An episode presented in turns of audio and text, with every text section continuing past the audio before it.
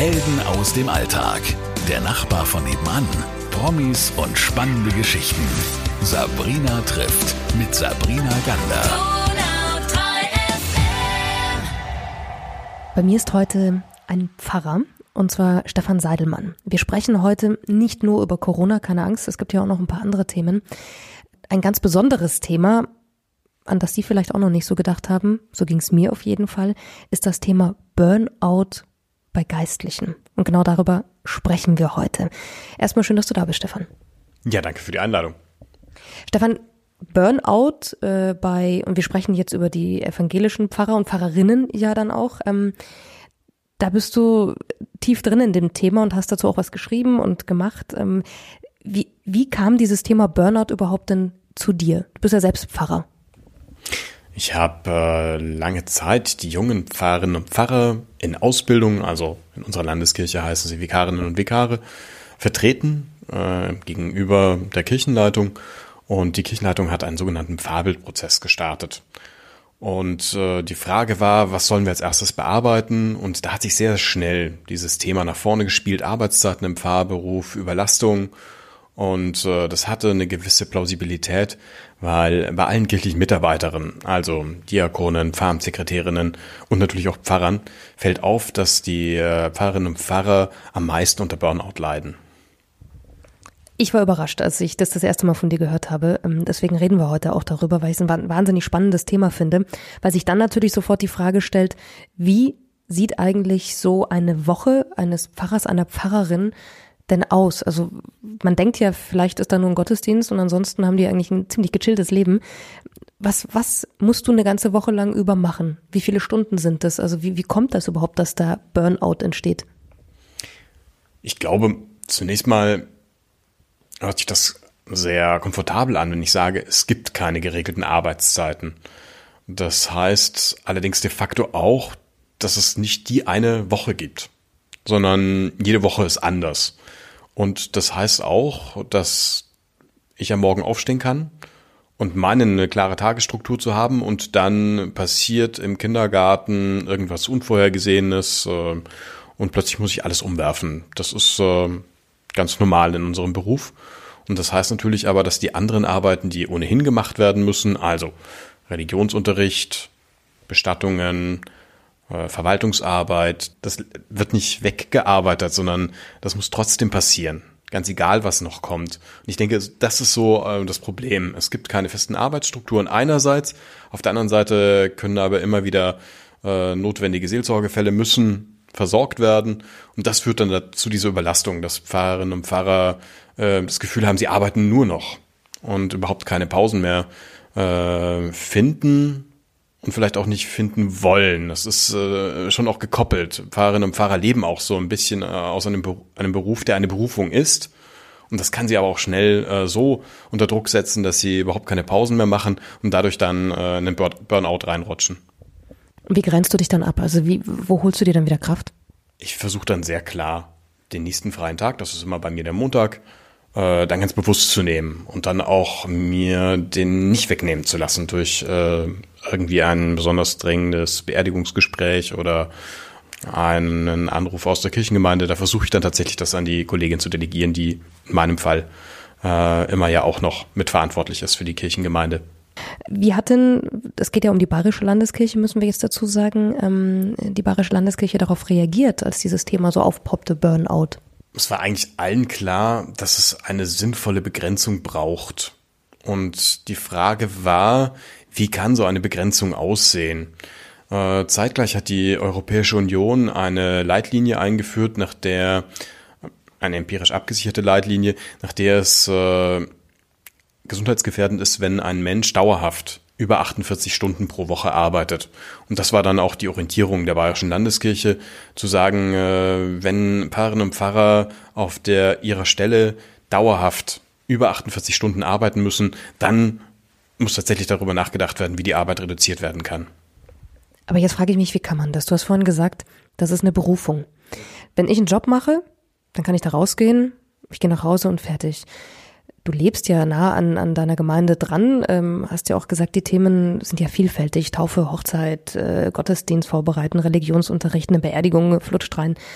Ähm, bei so einer Berufung, wie schafft man es denn da, sich auch so ein bisschen zurückzunehmen? Geht das eigentlich? Also, oder, oder wie schwer ist das dann, sich davon abzugrenzen? Ich denke, so im Alltag ist es eigentlich schwer möglich. Das wäre fatal, äh, zu sagen, ich bin jetzt gerade nicht mehr im Dienst.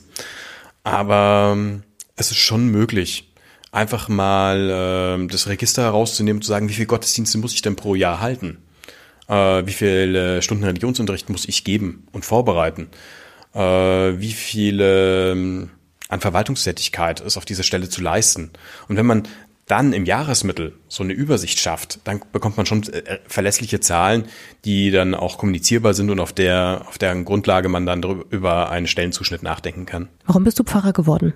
Ah, ich war das faszinierend zum Beruf zu haben, über Gott zu reden, über Gott nachzudenken, mit äh, verschiedenen Lebensaltern immer wieder neu zusammenzuarbeiten, Kirche weiterzuentwickeln. Ja, das war und ist meine Berufung. Wie alt bist du denn jetzt eigentlich? Das ist aber verboten, die Frage. Nein, ich bin 39 Jahre alt. Das heißt aber, du bist auch in einer Generation aufgewachsen, wo es jetzt, würde ich jetzt mal sagen, nicht so typisch ist, dass man sagt, ich werde ein Pfarrer. Ich glaube, die meisten haben eher gesagt BWL, Medizin, irgendwas mit Medien. Ne? Ähm Wie hat denn dein Umfeld reagiert, als du gesagt hast, ich möchte gerne Pfarrer werden? Ah ja, ich bin, glaube ich, ähm, in einer Familie aufgewachsen, in der Kirche immer Teil des Alltags war. Und ähm, ein Stück weit auch bin ich da ganz natürlich drin groß geworden. Also vom Kinderbibeltag über den Kinderchor hin zu den Pfadfindern war Kirche immer Teil meines Lebens und ein schöner Teil meines Lebens. Hm. Ähm, dass das von meinem Umfeld natürlich, ja, natürlich war ich in meinem Abiturjahrgang der Einzige, der Theologie studiert hat. Das ist klar und äh, das hat auch alle irgendwo, fanden auch alle sehr spannend zu sehen, dass ich wirklich äh, das gemacht habe, was ich angesagt habe. Und ähm, ja, damit kann ich leben, dass man als Fahrer einfach immer so ein bisschen der Exot ist. Hm? Das glaube ich, äh, kann ich total nachvollziehen. Wenn Leute kommen und sagen, ich kann mit diesen Dogmen der Kirche nichts anfangen, du bist ein Pfarrer, wie reagierst du darauf? Ja, ich kann die Schwierigkeit verstehen. Das ist eine Sprache, in der diese, diese Dogmen abgefasst sind, die ist über 2000 Jahre alt. Äh, na, Korrektur. Äh, die ist einige hm, 1800 plus x Jahre alt. Ähm, das sind ja immer, das muss man schon, denke ich, sehen. Äh, das sind Menschen damals gewesen, die versucht haben, für ihre Probleme, für ihre Glaubensfragen eine Lösung zu finden. Und das tun die Menschen, denke ich, heute auch. Auch wenn sie sich daran abarbeiten, an althergebrachter Sprache, an althergebrachten Glaubenssätzen und das finde ich ist höchst spannend. Also insofern würde ich niemand versuchen zu überzeugen, sondern eher äh, die Frage zu stellen, was, was ist denn eigentlich, was dich da stört? Hm. Gab es trotzdem bei dir mal Zweifel? Hast du mal an deinem Glauben, mit deinem Glauben gehadert? Ach ja, äh, ständig, immer wieder. Äh, das ist doch klar. Ähm, das ist ja auch das Tolle, finde ich, an unserem Glauben, dass Glaubenszweifel Teil des Glaubens sind. Jetzt befinden wir uns aber auch in einer Zeit, in der wir eine Krise erleben, die so noch nie da war. Das erschüttert uns natürlich ganz besonders, weil wir das in unseren Generationen, die jetzt hier in Deutschland sind, gar nicht kennen.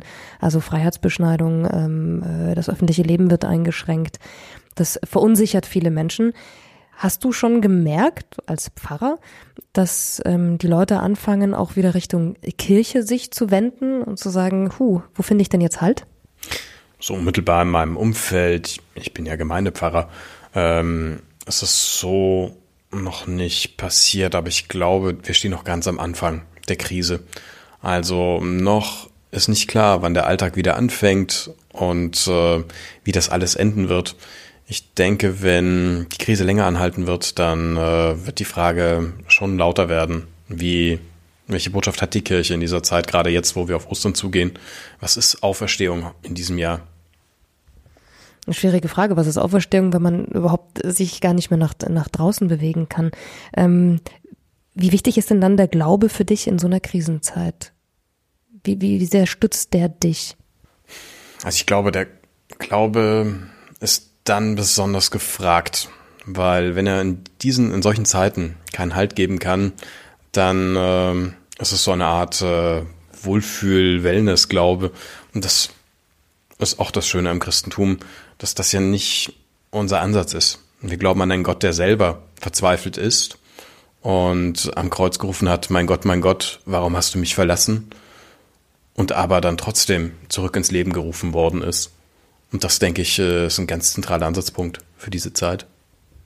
Glaubst du denn, weil die Kirche, beide Kirchen, katholische, evangelische, ich bleibe es bei den christlichen Kirchen, haben in den letzten Jahren, muss man ja schon sagen, ganz schön Image-Schaden bekommen. Also viele Leute sind ausgetreten. Glaubst du, die, diese Krise, in der wir uns befinden, ist vielleicht auch, ähm, naja, wie soll ich sagen, gar nicht mal so schlecht für die Kirchen, dass die wieder ein paar Schäfchen einfangen? Ja, also Schäfchen einfangen, das ist äh, problematisch, weil wir ja niemanden fangen wollen. Wenn, dann ist, glaube ich, etwas, was Menschen dazu bringt, sich näher oder neu mit Kirche auseinanderzusetzen. Und das halte ich tatsächlich für möglich, dass Menschen äh, nochmal über die großen Fragen des Lebens nachdenken. Äh, woher komme ich und wohin gehe ich auch einmal? Das ist ja nun wirklich eine ganz zwei ganz zentrale Grundfragen, die nicht einfach mit einer Krise, egal wie sie nun verläuft, äh, beantwortet sind. Ähm, dass wir aber ist es eine Chance für die Kirche, jetzt präsenter wieder zu sein, bei uns, also wieder in die Mitte der Gesellschaft zu rücken? Ja, ich denke, durch eine ganze Reihe von Angeboten, die Kirche jetzt versucht zu machen, indem sie virtuelle Andachten und Gottesdienste anbietet, indem die Kirchen geöffnet werden für das persönliche Gebet, das sind ja alles ganz neue Formen, mit denen wir da experimentieren. Und meine Hoffnung ist tatsächlich, dass wir damit äh, Trost spenden und äh, vielleicht auch so wieder in die Mitte der Gesellschaft rücken. Bei mir ist heute Stefan Seidelmann, evangelischer Pfarrer. Und ähm, wir haben schon über das Thema Burnout gesprochen, ganz spannender Aspekt. Und nichtsdestotrotz müssen wir natürlich in Zeiten von Corona, in Zeiten von großer Verunsicherung auch über das Thema Glaube in so einer Krise sprechen. Viele Menschen, Stefan, glaube ich, ähm, haben Angst gerade, haben äh, Todesangst. Es gibt ja auch viele alte Leute, die Angst haben, weil sie isoliert werden. Ähm, jetzt passiert ja Folgendes, das hat die Kanzlerin ja auch erst gesagt, ähm, wir können äh, solidarisch sein, indem wir auf Distanz gehen. Das ist ja eigentlich ein Widerspruch für uns, weil wir in einer Zeit, wo wir Nähe brauchen, uns distanzieren müssen. Wahnsinnig schwer. Kannst du den Leuten was an die Hand geben oder was sagst du denn den Menschen, die kommen und sagen, oh Gott, ich, ich habe das Gefühl, ich falle da eher in ein Loch, in ein Angstloch? Keiner kann die Angst wegzaubern. Ich selber spüre sie ja auch. Das ist einfach da. Und ein Stück weit muss man, glaube ich, darauf offen zugehen. Was wirklich auf die Probe gestellt wird, ist dieses Vertrauen in unsere Beziehungen. Was meinst du damit genau? Naja, eine Beziehung ist dann für mich greifbar, wenn ich den anderen spüre, wenn ich seine Nähe spüre, wenn ich ihn sehe, direkt vor mir. Und jetzt auf einmal verlagert sich die Kommunikation völlig auf äh, Medien, also letztendlich Hilfskonstruktionen, um sich zu sehen mit einer gewissen Distanz. Und äh, das ist etwas, was ähm, die Unmittelbarkeit, die fehlt einfach jetzt gerade. Und damit äh, werden Beziehungen auf die Probe gestellt, weil ich kann das nicht so spüren, wie ich es eigentlich sonst gewohnt bin. Und das ist ja letztendlich das Unmoment des Glaubens. Also ich kann Gott nicht so greifen, wie ich andere Menschen greifen kann, wie ich meine Welt begreifen kann. Und ich glaube, wenn das gelingt, wenn man den Glauben als etwas sieht, das Halt gibt, auch wenn es zunächst nicht so einfach begreifbar ist. Genauso gilt das ja für unsere Beziehungen, die sind da, auch wenn der andere nicht unmittelbar da ist. Dann ist da ein Punkt gefunden, mit dem sich weiterarbeiten lässt. Du hast gesagt, du hast selber Angst. Vor was hast du Angst? Puh, ich merke gerade jeden Tag, wie meine gewohnten Strukturen Makulatur sind. Alles muss neu entworfen werden, muss neu gedacht werden. Gleichzeitig sind die Fragen der alten Welt vor Corona immer noch präsent. Und dieses Übereinander, Ineinander, das äh, verknollt sich zu einem seltsamen Alltag, in dem irgendwie nichts mehr klar scheint weil es keinen Alltag im Moment eigentlich gibt. Das ist ja das. Jetzt hast du einen Begriff, eine Begrifflichkeit äh, benutzt, finde ich sehr spannend. Die alte, die alte Zeit. Was heißt das? Kommt die neue Zeit? Glaubst du das? Wird es nach Corona nicht mehr so wie vorher? Also ich glaube, dass Corona tatsächlich äh, unsere Gesellschaft äh, auf die nächsten Monate hin prägen wird. Wenn ich mir überlege, dass wir inzwischen darüber nachdenken, im Sommer unsere Freizeiten abzusagen in einer Kirchengemeinde, die eigentlich immer dafür gelebt hat, dass im Sommer alle Kinder gemeinsam wegfahren, dann zeigt das schon, wie stark dieser Virus, ähm, welche Macht dieser Virus auch hat. Ähm, ob es nie wieder so sein wird, das hoffe ich natürlich nicht. Aber im Augenblick kann es keiner sagen und das ist vielleicht die größte Schwierigkeit. Wo, wie findest du denn Trost? Also ich meine, gut, das hast du den Glauben, du bist ein Pfarrer, das ist klar. Es hören jetzt aber auch viele Menschen zu, die sagen, boah, ich will mich ja jetzt aber nicht von dir missionieren lassen. Ich möchte jetzt nicht irgendwie äh, in die Kirche wieder zurück oder ich bin eben Atheist. Ähm, was kannst du denn diesen Menschen an die Hand geben? Was, was kannst du denn als Pfarrer äh, Atheisten an die Hand geben, ohne zu sagen, guck mal, in der Bibel steht, was, was ich meine?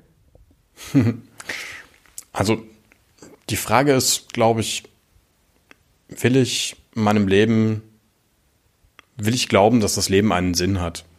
Und wenn ich diese Frage mit Ja beantworte, dann ist schon mal fast die Hälfte der Miete, würde ich sagen, für einen gläubigen Menschen gezahlt. Also ich erlebe oft Atheisten, die sagen, ich, ich will nicht, die, ich habe Probleme mit der Kirche oder ich habe Probleme mit äh, jenem Dogma. Das ist alles äh, völlig in Ordnung. Äh, die Frage ist, glaube ist nicht die, eine Frage, glaube ich an die Kirche, glaube ich an ein Dogma, sondern glaube ich an einen Sinn.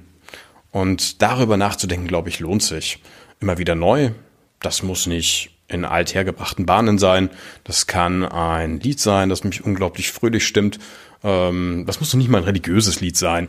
Ich würde sagen, sobald die Lebensfreude spürbar ist, da ist auch ein Mensch auf dem Weg seinen Glaub in den Glauben. Man stellt sich die Frage und sagt, also was, was ist jetzt sinnstiftend auch? Darauf werden wir ja alle gerade zurückgeworfen, ja. Also Familie, Gesundheit, ähm, Liebe, ähm, Verantwortungsbewusstsein, ein Miteinander. Das haben wir ja alle so noch nicht erlebt. Ähm, was würdest du dir denn wünschen, was diese Krise auch aus unserer Gesellschaft vielleicht macht? Was, was sind da für dich Ansätze, wo du sagst, hey, wir haben jetzt auch wir drehen es jetzt mal positiv nach hinten. Wir haben jetzt auch eine, eine Chance als, als Gesellschaft. Ähm, was würdest du dir wünschen? Was für eine Chance sollten wir nutzen? Ach, ich glaube, jede Krise hat die Chance, die Fragen zu stellen, was ist eigentlich in meinem Leben wirklich wichtig? Wenn man mal all das drumherum wegnimmt, worauf reduziert sich alles? Was macht man mit meinem Leben wirklich lebenswert? Und zu entdecken, welche unglaubliche Kraft Beziehungen haben, Schon allein dadurch, dass sie im Augenblick nicht so einfach zu leben sind. Das ist doch eine unglaubliche Chance. Zu erkennen, mein Leben wird lebenswert, weil ich in Beziehung zu anderen stehe. Zu guten Freunden, zu meiner Familie. Ähm, ich glaube, wenn wir das begreifen, dann hat diese Krise auf jeden Fall ihren Sinn gehabt. Sehr, sehr schöne Abschlussworte. Vielen, vielen Dank. Man kann dich natürlich auch googeln. Ähm, Stefan Seidelmann war bei mir heute evangelischer Pfarrer und ähm, wir haben heute ähm, über vieles gesprochen, aber in diesen Zeiten können wir auch uns die Zeit nehmen, über ganz vieles zu sprechen und nachzudenken. Danke, Stefan. Ja, herzlichen Dank.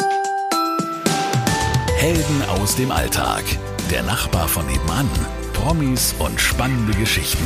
Sabrina trifft mit Sabrina Gander.